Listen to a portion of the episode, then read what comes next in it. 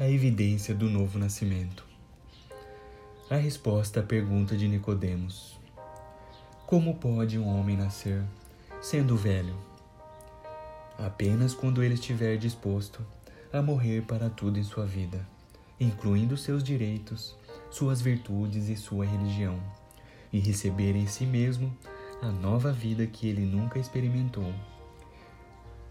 Esta nova vida se revela por meio do nosso arrependimento consciente e da nossa santidade inconsciente. Mas a todos quantos o receberam. João capítulo 1, versículo 12. O meu conhecimento de Jesus é resultado da minha percepção espiritual interior ou é apenas o que aprendi ouvindo outras pessoas? Há algo em minha vida que me una ao Senhor Jesus como meu Salvador pessoal? Minha história espiritual deve ter como alicerce o conhecimento pessoal de Cristo. Nascer de novo significa que vejo Jesus.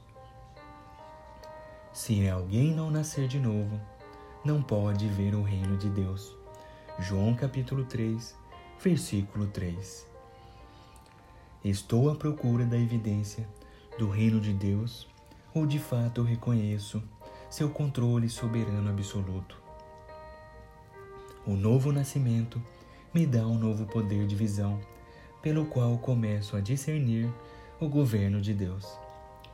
Sua soberania sempre existiu, mas com Deus sendo verdadeiro, a sua natureza, não tinha percebido isso até receber sua natureza em mim.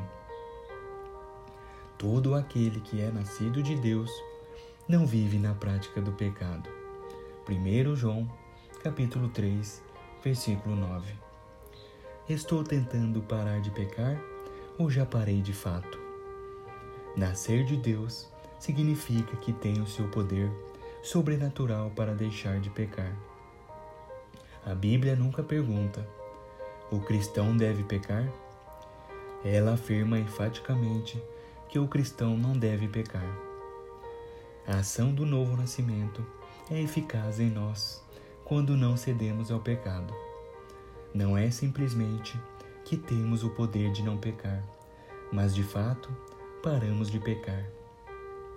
Sendo assim, 1 João 3, 9 não quer dizer que não podemos pecar. Simplesmente declara que, se obedecermos à vida de Deus que há em nós, não teremos mais de pecar. Não se surpreenda pelo fato de eu ter dito: é necessário que vocês nasçam de novo. João, capítulo 3, versículo 7.